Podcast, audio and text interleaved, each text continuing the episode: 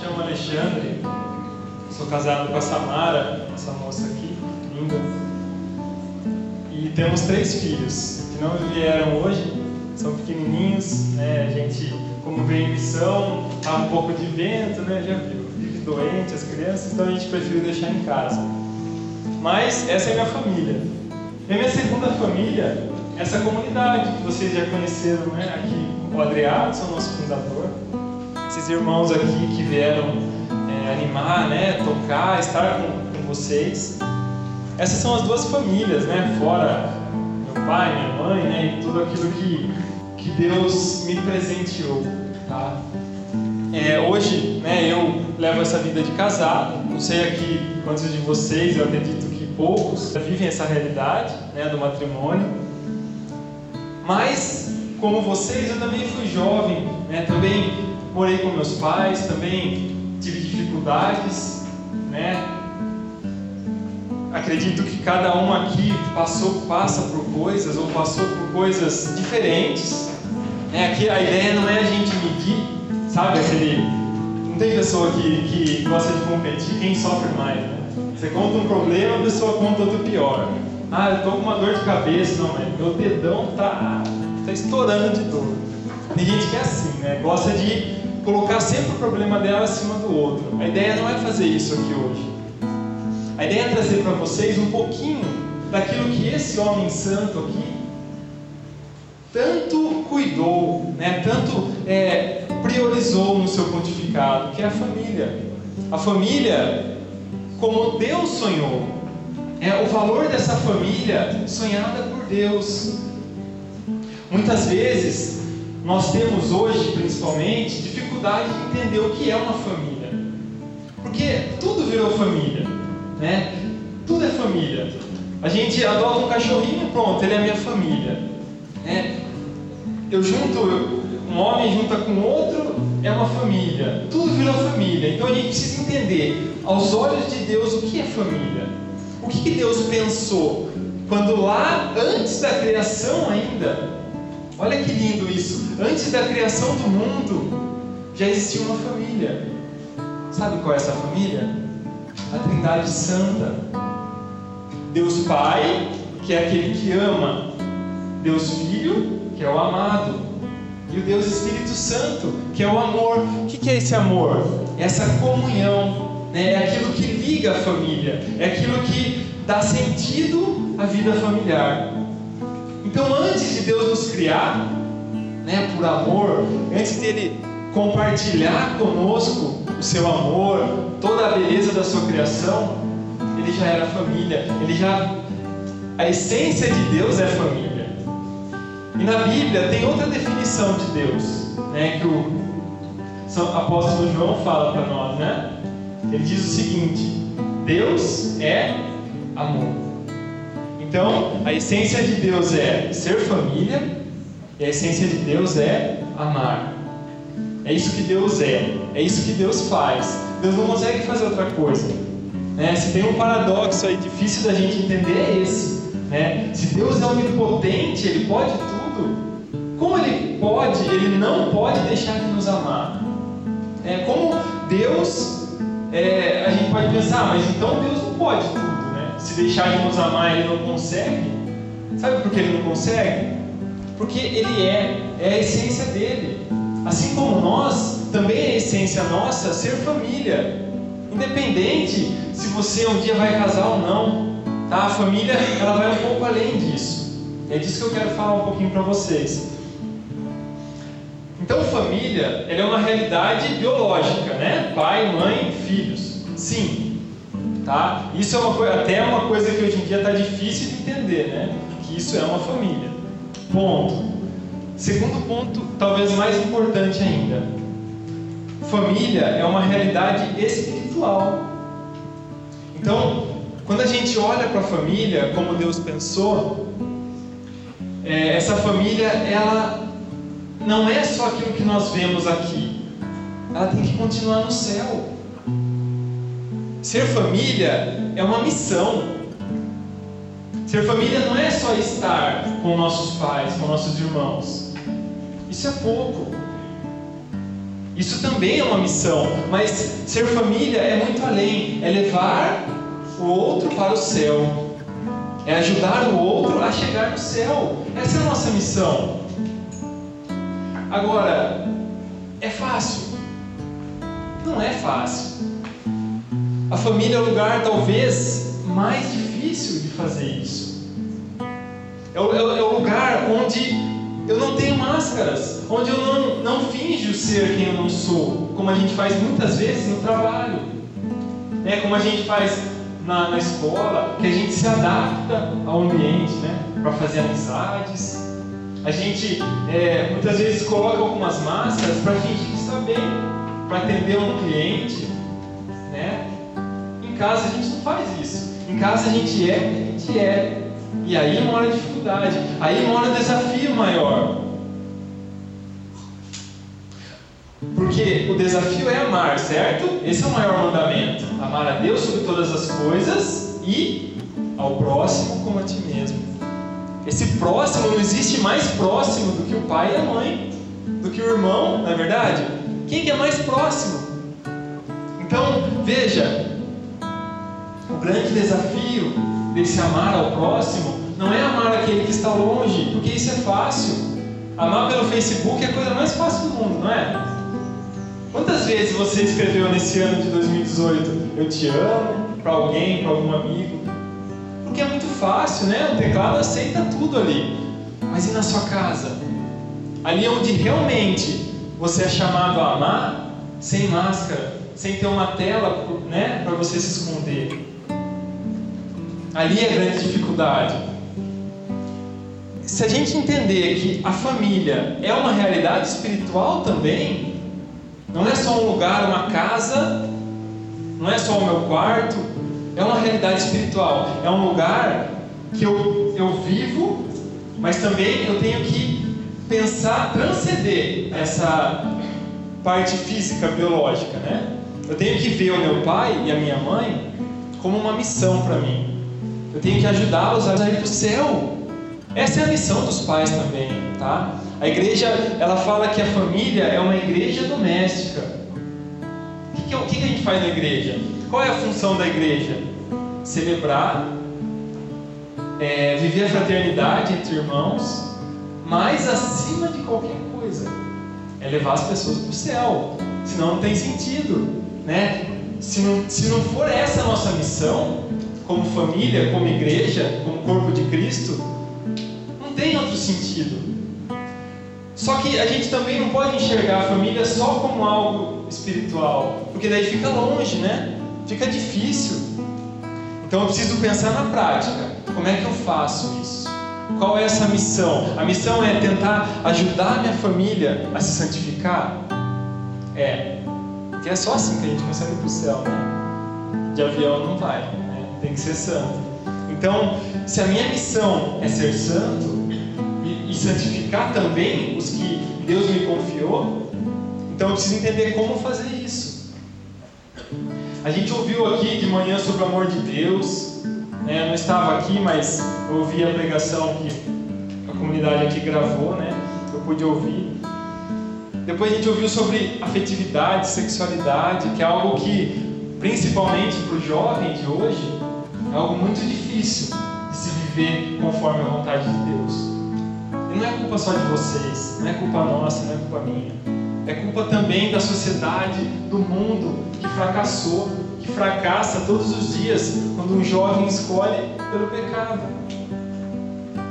Então, entender essa dimensão tão bela da família. Né? Esse é o nosso chamado aqui hoje. Nessa pregação, nesses 40 minutos que a gente vai estar aqui é entender isso, tá? Então vou voltar lá, né? Como é que a gente faz para ser santo na família? A família é uma escola de santidade. Né? A igreja ensina assim. O que, que a gente faz na escola? Aprende, né? Ou seja, na família é que eu aprendo a ser santo. Na igreja também, claro. A igreja né, é uma extensão da minha família. A família é a primeira igreja. Os pais são os primeiros catequistas. Foi assim com você? Talvez não, né? Comigo também não foi. Infelizmente, todo esse plano que Deus tem e teve né, na criação para a família foi desfigurado pelo pecado. Infelizmente, hoje a gente não consegue mais enxergar as famílias como, como São João Paulo II disse, né, como santuário da vida, como berço das vocações, né, como célula mãe da sociedade, aquela que gera. Por que, que é santuário da vida? Porque é um lugar santo que gera vida. E vida não só vida biológica, vida plena, vida de santidade. Porque é como São Paulo fala: o salário do pecado é a morte. Então, quando eu quero gerar vida no outro, eu preciso gerar santidade, eu preciso ser santo e, e contagiar a minha família com essa santidade. A nossa vocação como leigos, acredito que aqui todos são, a nossa vocação de batizado é ser sal da terra e luz do mundo. Mas não só lá fora, né? Dentro da nossa família. Esse é o desafio maior. Conseguir iluminar as realidades que foram manchadas pelo pecado. Que muitas vezes nós já nascemos nesse contexto.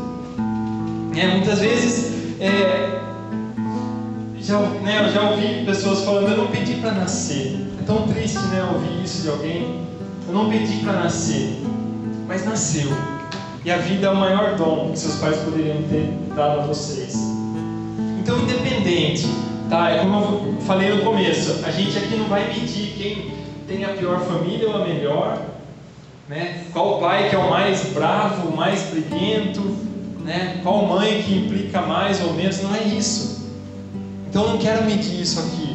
Eu quero dizer que independente da família que você tem, porque sempre vai ter uma pior, né? Independente da família que você tem, você precisa levar essa luz lá para dentro. Você precisa buscar essa santidade dentro da sua família.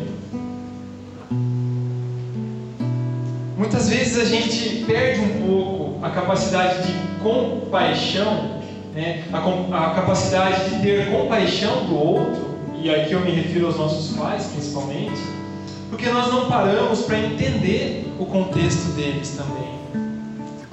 A gente não entende muitas vezes que os nossos avós podem ter também falhado com eles. E a forma como eles nos trataram, nos tratam, é um reflexo daquilo que eles sofreram. Quando a gente para para entender que o que o outro me machuca muitas vezes, às vezes não é, não é a vontade dele. Principalmente para quem é pai, eu já, já tive essa graça, né? eu já sou pai. Eu consigo ver que muitas vezes que eu machuco meus filhos, não foi por vontade minha. Ontem mesmo, né?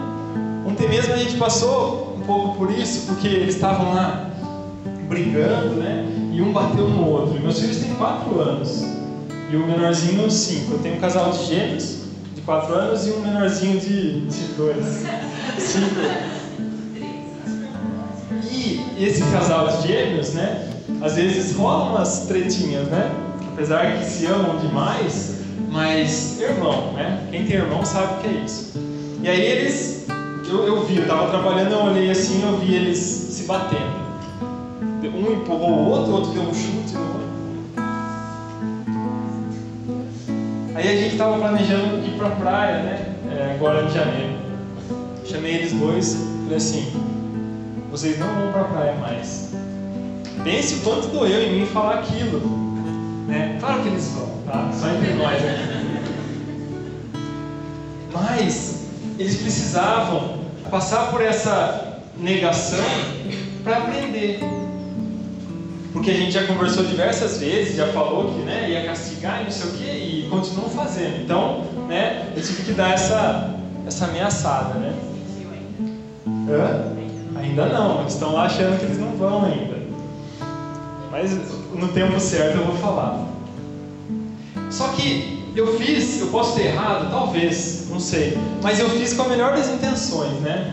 O pai sempre busca, por mais errado que ele seja, ele busca o melhor para o filho. por mais que machuque, né? por mais que ele tenha que negar você algo que você queria muito, até Deus faz isso com a gente.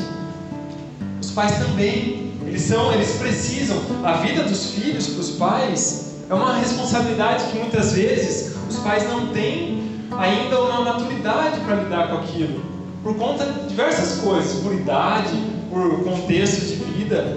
A gente descobre que está grávida. E aí, como é que faz? Primeiro filho, não sei como fazer, não sei nada. Se engasgar, se não sei o que, como que eu vou educar, quando brigar na escolinha. É uma responsabilidade muito grande para um pai cuidar de um filho. E isso também carrega uma beleza muito grande, muito profunda. Porque o pai, de alguma forma, ele é reflexo do próprio Deus na vida do filho. Veja como é difícil, né? A gente entender, nossa, mas o meu pai, ele me bateu, ele me bate, ele é alcoólatra, minha mãe é viciada, meu pai traiu minha mãe. Isso é reflexo de Deus, porque ele te gerou, porque ele teve essa. Deus deu aos nossos pais a capacidade de nos gerar. Isso é um, um, uma dádiva, né? Você pode pensar, mas você não conhece a minha família. A minha família é tudo de ruim que existe. Não existe nenhuma família pior que a minha. Mas você está aqui hoje. Seus pais podem ter te negado de tudo, mas eles te deram uma vida. E a vida, a dignidade, esse direito à vida do ser humano é a coisa mais preciosa que existe. Então, aí no seu coração agora, já agradeça aos seus pais pelo dom da vida, por eles terem se sacrificado muitas vezes, terem é, muitas vezes sem planejar, escolhido ter vocês. Não importa se foi planejado ou não, eles escolheram ter vocês, vocês não foram abortados.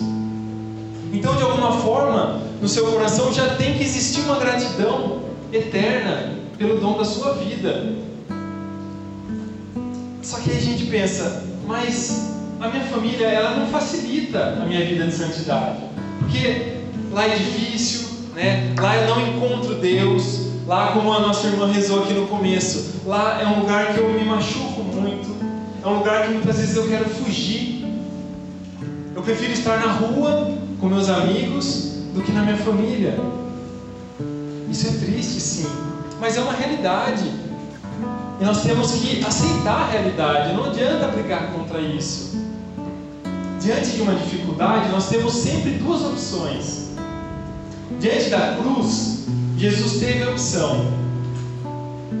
Assim como Pedro falou para ele: Não, Senhor, você não vai morrer crucificado, nós não vamos deixar. Sabe o que Jesus falou para Pedro? Vai para trás de mim, Satanás.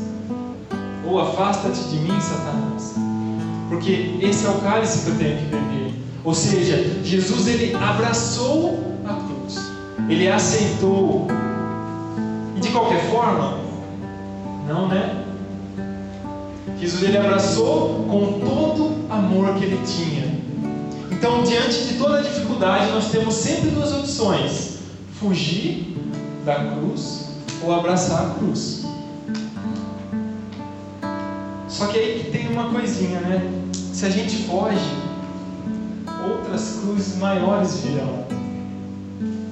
Quando a gente foge de uma dificuldade, porque não quer enfrentar aquela dificuldade, outras maiores aparecem. Não adianta, não existe uma forma da gente fugir a vida inteira das dificuldades, não tem jeito. A gente tem que encarar, tem que aceitar, mas não de qualquer jeito, não aceitar com rebeldia, aceitar com amor, paciência. É assim que São Paulo descreve no hino à caridade. Né? O amor é paciente. O amor tudo espera, tudo crê, tudo suporta. É esse mesmo amor que nós somos chamados a viver na nossa casa. A nossa casa não é só um lugar de eu viver as alegrias, não, também é um lugar de eu viver as misérias, as sombras, existem. Tudo aquilo que nossos pais muitas vezes sofreram e hoje também de alguma forma trazem para nós, nós temos que encarar sim, sabe? Agarrar aquela cruz, abraçar, a cruz fica mais leve quando a gente abraça com vontade. Tenta arrastar uma cruz para você ver o peso que ela tem. Agora, abraça uma cruz. Abraça e leva ela com amor, sabe? Olhando lá como Jesus fez, foi mudo, calado, porque sabia da sua missão, sabia que a salvação vem pela cruz. A vitória só existe quando a gente passa pela cruz. Então entenda isso hoje. Muitas vezes a sua família é uma cruz, muitas vezes ela é um porto seguro, mas pode não ser. Né? Então, se ela é uma cruz, eu tenho que abraçar, eu tenho que viver aquilo, porque essa é a missão que Deus me confiou, e principalmente a vocês que têm o privilégio de estar aqui hoje, bebendo da graça de Deus, bebendo da palavra de Deus, iluminando o seu próprio coração com a fé. João Paulo II ele fala que a família só vai conseguir ser, cumprir a sua missão, a sua missão de ser um santuário da vida, quando ela deixar o Evangelho entrar. E sabe como que o Evangelho vai entrar na sua casa? Pela canção nova. Bom, né? Se for assim.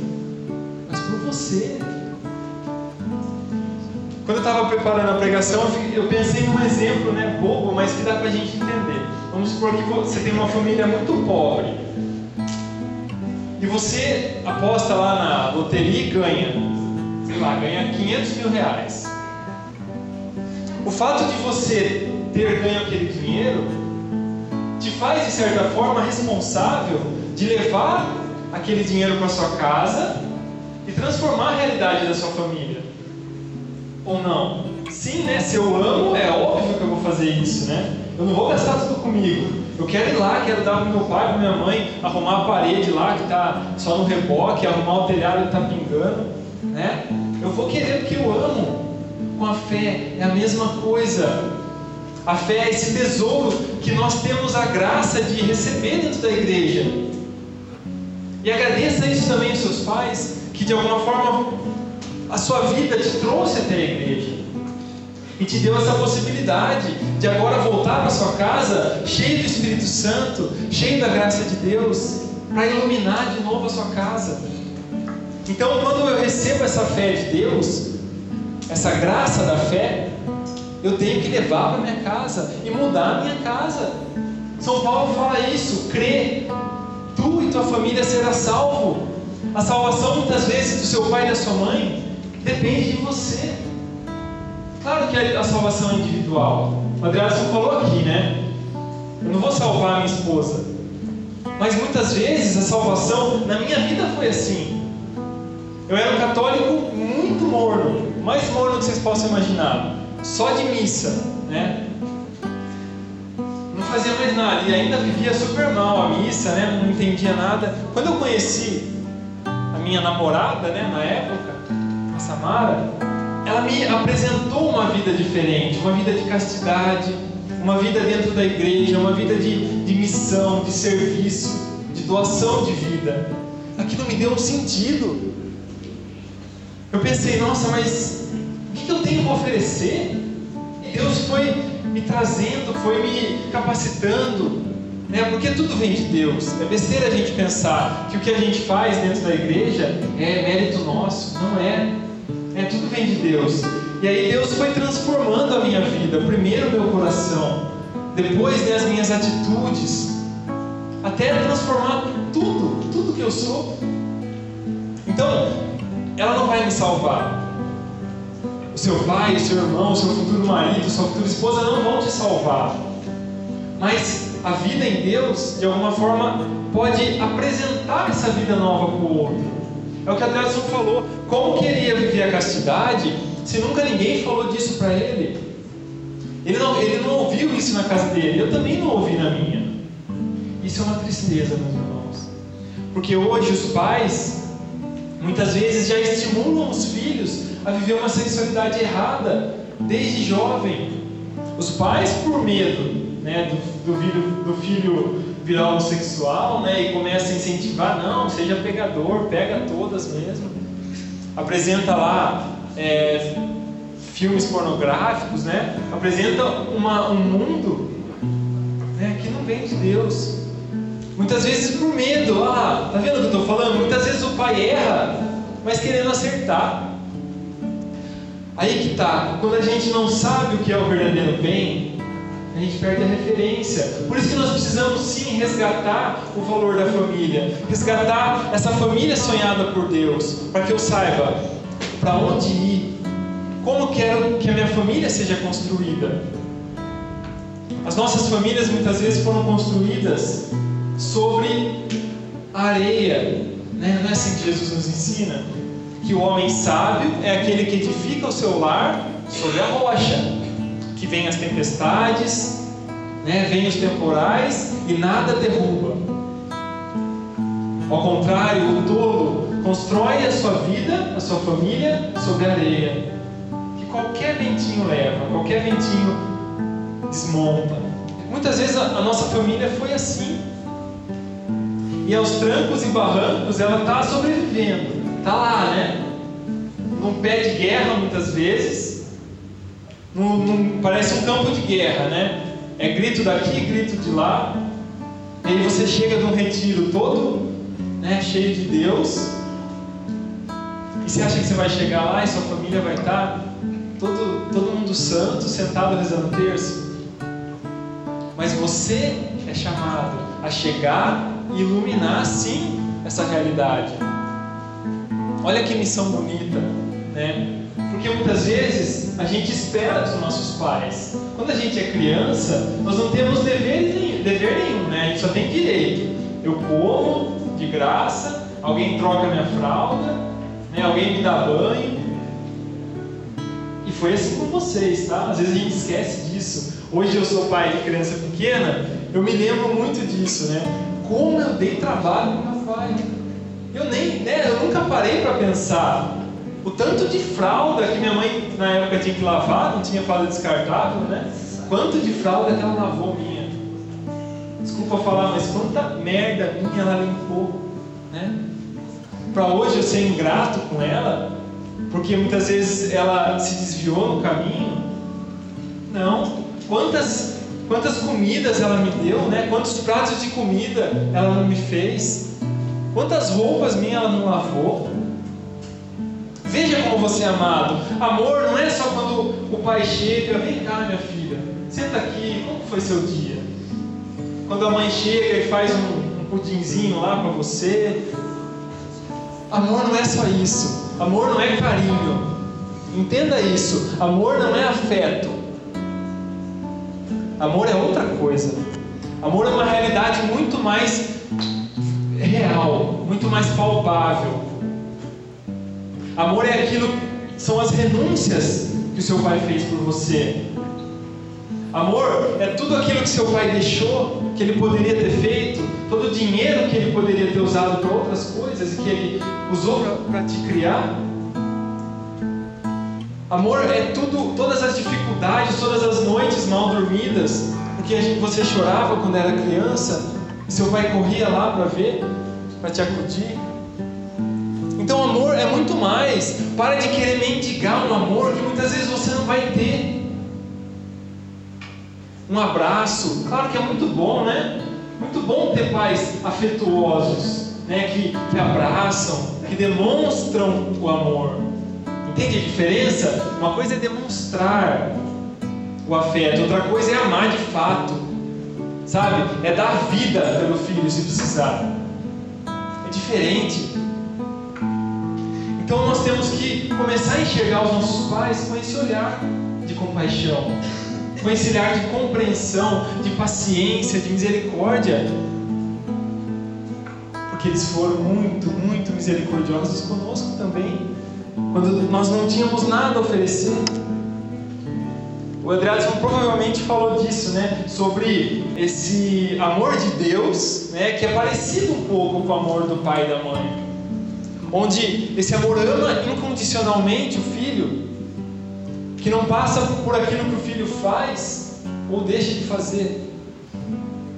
É um amor que independe da sua, daquilo que você tem a oferecer. Esse é o amor de Deus. E a palavra fala: ainda que sua mãe esqueça você, eu não esquecerei.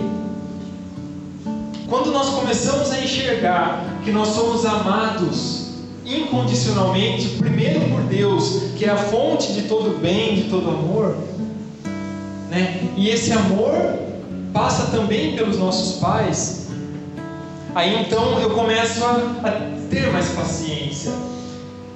E é isso que eu falo dos atos concretos. É ter paciência na prática, na vida real, naquela hora que está mais difícil. Quando a sua vontade é mandar né, seu pai para aquele lugar, chutar tudo, é ir embora de casa. É nesse momento, é nesse momento que você é chamado a ser santo. E o que é ser santo? Nesse contexto da família. É exatamente viver essas virtudes é contrariar muitas vezes aquilo que eu tenho vontade de fazer. E hoje nas nossas famílias, muitas coisas colaboram para a destruição da nossa família. A gente precisa saber disso. Eu anotei aqui né, algumas coisas que, que atrapalham a vida familiar. Primeiro de tudo, o egoísmo. Porque para ser família, nós que vivemos em comunidade, nós aprendemos muito isso, né? Que eu não posso mais viver só para mim, querer que todos façam a minha vontade. Isso na comunidade, mas também na família, principalmente. Isso muitas vezes, por que, que é difícil a gente entender essas coisas? Porque a família muitas vezes falha mesmo. A família falhou muitas vezes com você e não te ensinou esses valores, esse contrariar-se então, primeiro, o egoísmo. Sabe, WhatsApp o tempo inteiro, na hora da janta, né, ao invés de se reunir, não, cada um no seu canto. Ou não, eu faço só o meu, eu lavo só um prato, o seu você que lave. Sabe, uma vida mesquinha. Eu só faço o que é de direito. Isso é, é ser egoísta. Nós somos chamados a amar, a expandir nosso coração dentro de casa, a fazer pelo outro, a escola de santidade, que é a família, é isso. É eu ter a oportunidade de servir. Né? Veja como Jesus fez, como Jesus foi rei. Como Jesus exerceu o seu reinado aqui na terra. Ele serviu, ele amou, ele lavou os pés, né? ele foi além. Ele não ficou lá pensando, ah, o que é meu de direito? O que eu tenho direito aqui? Ah, tudo, porque eu sou Deus. Não, ele se rebaixou. E quantas vezes na nossa vida nós também não precisamos ter essa atitude de se humilhar diante de alguma situação para que aquilo não piore, para que eu consiga de alguma forma levar uma paz para dentro da minha casa que não, né, que não tem, mas que depende também de mim para que aquilo aconteça. Segundo ponto, ideologias contrárias à fé. Isso é uma coisa que hoje em dia tá, é algo muito perigoso e que a gente não se dá conta. Ideologias contrárias à nossa fé, coisas que vão entrando, coisas que é, camuflam a verdade daquilo que é Deus, daquilo que é a família, daquilo que é o amor, e que vão entrando aos poucos na nossa vida familiar e arruinando os pilares da família. Né? Eu começo a assistir muita novela, eu deixo aquilo que eu, que eu vejo na TV é, formar a minha opinião, a minha concepção de vida, e aquilo vai destruindo a fé que existe em mim. Por que, que vocês acham, vou dar um exemplo né, bem prático agora, por que, que vocês acham que a TV Globinho saiu do ar e que entrou aquele programa da Fátima Bernardes? Porque a Globo viu que estava um pouco difícil de atingir um certo público-alvo. Quem que está em casa de manhã? Ou são as mães, né, donas de casa, ou os filhos. Então aquele programa veio para destruir aquilo que muitas vezes sustenta uma família, que é uma mãe que tem fé, que se ajoelha, que reza pela família. Muitas vezes a única coisa que restou né, é a mãe com fé. E é aquilo que a Globo quer destruir. Não só a Globo, tá? É um exemplo. Tantas outras mídias também. O feminismo, né, que quer destruir a feminilidade da mulher, que quer igualar ela ao homem. E aí, ao invés de nós ensinarmos nossos filhos o cavalheirismo, o respeito à mulher, o que, que nós ensinamos? Que a mulher também tem direito de fazer sexo com quem ela quiser, que isso é liberdade, que a família é uma opressão, né? ou seja, ideologias que vão destruindo a visão divina da família. E nós vamos consumindo tudo isso e deixando isso formar, aquele corpo estranho se formar dentro da nossa família, até uma hora que aquilo vira um câncer e destrói o casamento dos nossos pais, né? destrói as relações ainda que restam, né? As relações saudáveis entre pai e filha, porque o pai, o pai é um machista. Então nós, nós temos que romper com tudo isso, meus irmãos. Nós que somos aqui privilegiados, nós somos chamados a, a romper com essa, com essa, essa herança, muitas vezes, que vem vindo na nossa família. E aqui eu falo também de vícios. Quantas, quantos alcoólatras não, não começam o seu vício com o próprio pai ali oferecendo uma bebida? Senta aqui, filhão, vamos tomar uma comigo aqui. E ali começa, aquilo vai de pai para filho, e aquilo vai passando. Não, nós somos chamados a ser diferente, a ser sal da terra, a salgar, a dar, a dar sabor para as realidades que nós vivemos, a ser luz, iluminar tudo aquilo que o pecado suja na nossa casa. Vocês topam esse desafio ou não? Sim? Vocês já estão vivendo isso de alguma forma na casa de vocês? Não precisa responder, mas Pensa aí, desde que você começou a viver uma vida diferente, algo mudou na sua casa? Pode ser que não, né? Por isso que a gente precisa ter paciência. Por isso que a, a esperança, o amor, tudo alcança. A esperança não engana, é assim que a palavra de Deus nos fala. Então nós não podemos perder essa esperança de ver a nossa família transformada. A primeira atitude que a família tem quando nós entramos na igreja, ah, agora, agora meu filho só quer saber de, de igreja, cadê meu filho? Me abandonou. Depois, com o tempo, os nossos pais começam a entender, começam a entender que é muito mais importante o filho beber de alguma forma dessa graça de Deus em algum lugar, no grupo, na, na missa, seja lá onde for, para poder exatamente ter essa, essa visão diferente dentro de casa. Trazer esse Deus para dentro da sua casa, já que ele não está mais lá. Deus deixou de ser o centro das famílias. O que é o centro das nossas famílias hoje? A televisão, né? é, sei lá, o churrasco do domingo. Sabe? Não. Nós fomos criados para muito mais que isso. É o que a Vanessa rezou aqui no comecinho, né? Quando ela falou assim: deixem essa vida mesquinha de lado, porque Deus tem muito mais para vocês. Isso não é retórica, não é palavra vazia. É verdade, gente. É plano de Deus. Aceita isso. Para de querer lutar contra o plano de Deus na sua vida, de querer fazer a sua própria vontade, de querer que você, pelas suas próprias forças, transforme alguma coisa. Você não tem força para isso. Não tem. A força vem do alto. A força vem do Espírito Santo. Não vem das nossas capacidades. Nós somos fracos. Nós traímos, nós enganamos, nós caímos, nós pecamos. Só Deus é fiel. Então nós precisamos estar unidos a Deus. Levar esse Jesus Cristo que transforma de fato a nossa vida para dentro de casa. Muitas vezes o que está faltando na nossa casa é isso. É o nosso sim. É um sim verdadeiro a Deus. Muitas vezes sua mãe e seu pai ainda não mudou, que nem alguém respondeu aqui. Ainda não mudou porque o seu sim ainda está mais ou menos.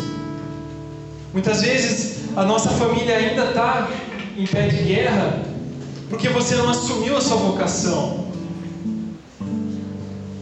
Buscai o reino de Deus e todo o resto será acrescentado. Essa é uma verdade evangélica para nós. Então o que a gente tem que fazer? Buscar o reino de Deus e todo o resto virá. Então para de querer muitas vezes dar murro em ponta de faca e busca Deus. Para de querer ficar batendo de frente com a sua mãe, com o seu pai. Fica quietinho no seu cantinho, muitas vezes rezando, que isso é muito mais eficaz do que você brigar, do que você responder. Deixa o Espírito Santo fazer. Você não tem poder para isso.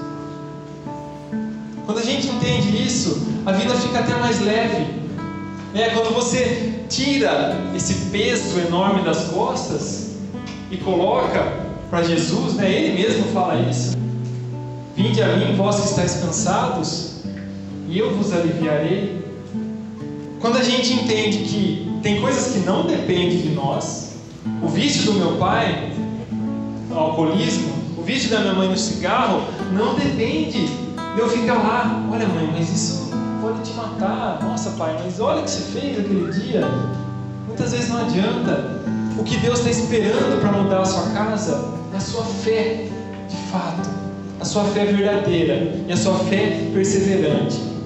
Então reza, reza, reza pela sua família, reza por você também, pela sua conversão, porque eu sei que nós também somos muito imperfeitos. Antes de julgar os nossos pais, nós precisamos entender o quanto eu preciso mudar. Então a minha proposta aqui para vocês hoje é só essa. Muda. E a sua família vai mudar também tem essa ousadia de pedir a Deus, mas primeiro de tudo, muda você. Aprende a silenciar, aprende a ter paciência. Possamos ficar de pé um pouquinho? Abre seu coração para Deus. Use esse momento que Deus te deu para que você possa, como uma criança, caminhar direto para o colo do Pai. Se você sente falta do colo do seu pai, imagina agora, fecha o olho, imagina o próprio Deus, o próprio Deus estendendo os braços para você, estendendo os braços para te acolher, para te fazer um cafuné, para te dar todo esse amor que você sente falta, todo esse afeto. Pensa também na figura de Maria, Imagina que ela está ali, também, sentadinha do lado de Deus, te chamando, com aquele manto azul, com toda a graça que irradia do coração imaculado dela.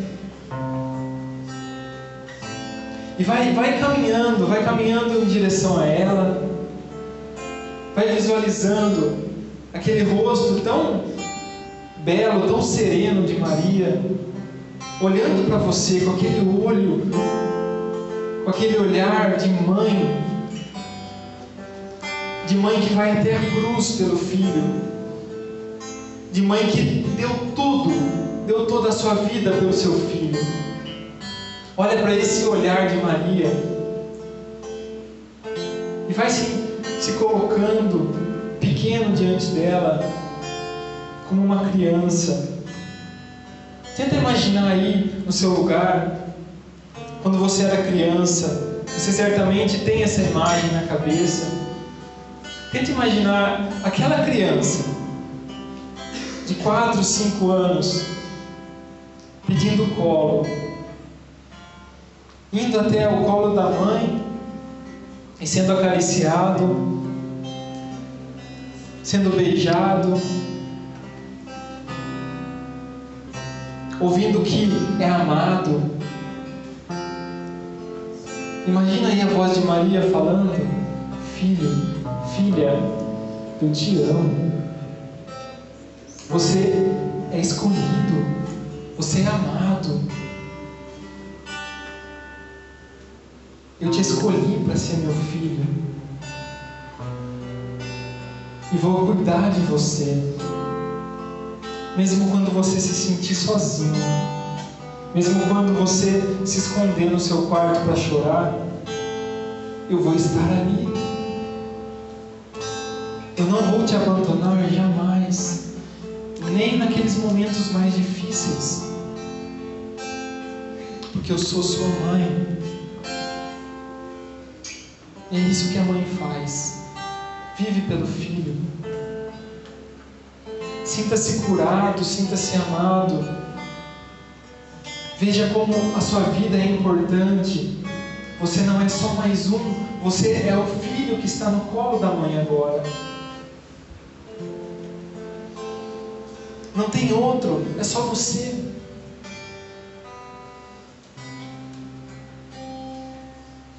Ouça Maria te falando, filho, você sabe quanto vale a sua vida?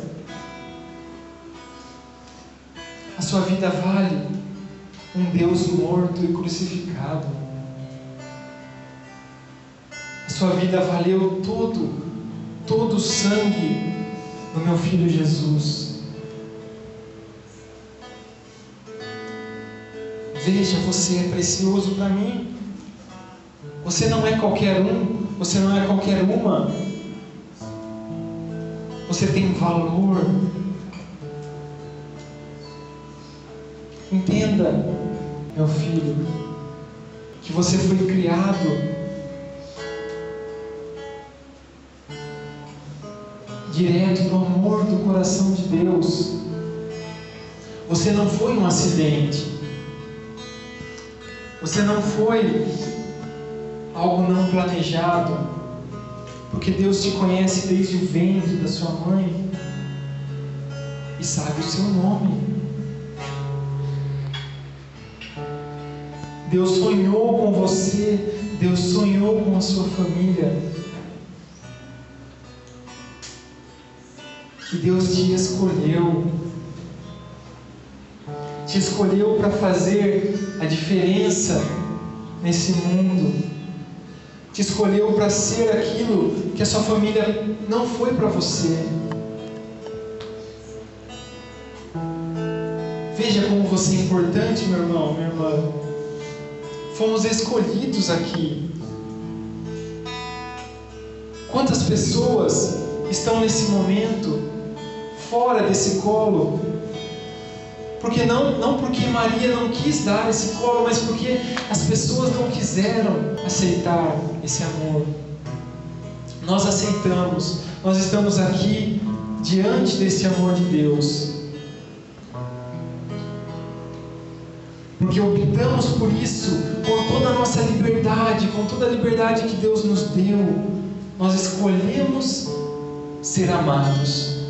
Nós escolhemos consegue não nos amar. Ainda, repito, ainda que seu pai não te ame, ainda que a sua mãe não te ame, o amor de Deus está na sua família. O amor de Deus passa pelos seus pais e te atinge no seu coração. Para de se achar vítima da vida. Você não é vítima, você é protagonista da sua vida. Você tem capacidade de, de mudar o seu coração, se você quiser, se você aceitar a graça de Deus. Agora saiba que Deus tem muito muito mais para você. Que nem o sofrimento, nem as alegrias deste tempo presente se comparam à glória futura. Aquilo que nós iremos viver no céu, a família perfeita. Agora pensa também no momento triste. No momento que você até hoje traz no seu coração, aquela cicatriz que toda vez que você lembra, dói.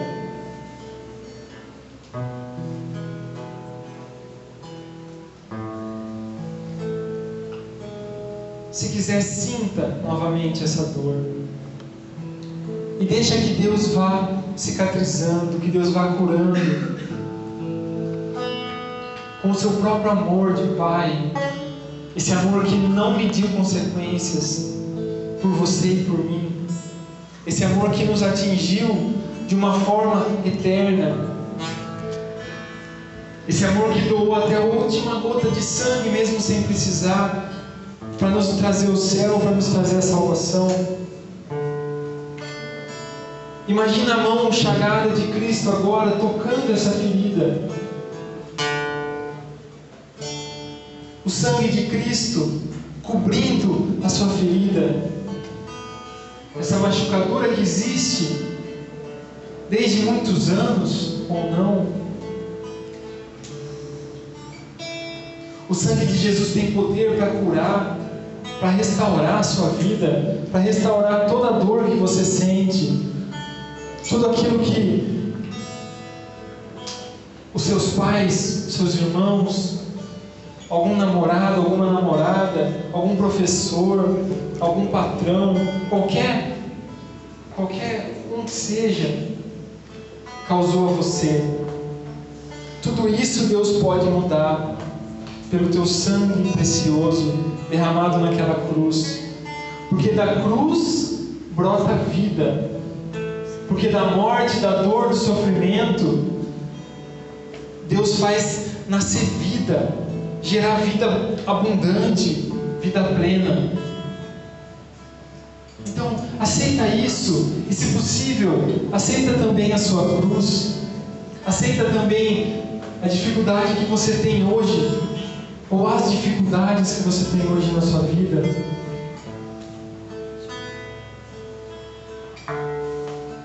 Vai aceitando isso. Vai enfrentando isso. Para de querer esconder. Exibe para Deus, mostra para Deus essa ferida, para que Ele possa, como um pai, que agora então tem a capacidade, a possibilidade de te amar de verdade, não mais através de uma máscara que você vestia, de uma armadura que você tinha, mas agora sim, você se mostrando verdadeiramente para Deus, Ele pode te amar, te curar, te fazer novo nesse dia.